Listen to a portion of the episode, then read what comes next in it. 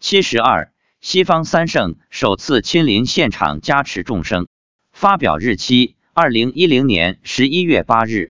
九月二十二日是中秋节，二十三日这天放假，我们继续登山。回来路上，我问妻子，今天来了多少人？一万，那一万比丘尼呢？昨天中秋节去投胎转世了，今天有没有看到什么特别的情况？今天西方三圣都来了，这是第一次看到西方三圣一起来。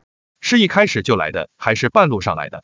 刚上山的时候就来了，妻子给我描述了情形，西方三圣是一开始一个一个站在莲花上独自出现的，后来西方三圣合起来站在一朵莲花上。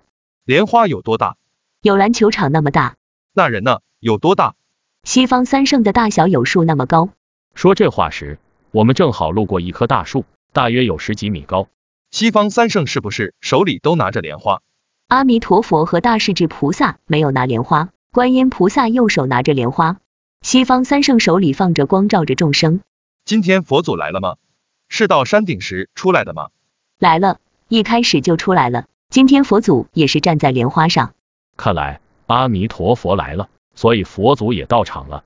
山神、土地公有来吗？有在半山腰恭迎西方三圣，双手合十。还有什么？九条龙也来了，跟昨天一样来护法。妻子说，这一万众生都是观音菩萨挑出来的，学的比较好。他们一路上有没有念大悲咒？有看来这些众生也都会背了。农历九月十九是观音出家日，可能会有几百个众生往生，也有的投胎转世。还有投胎转世不想去极乐世界的吗？有啊，不同的人有不同的想法，并不是每一个人都想往生极乐世界的。有没有动物来听法？没有，都是人。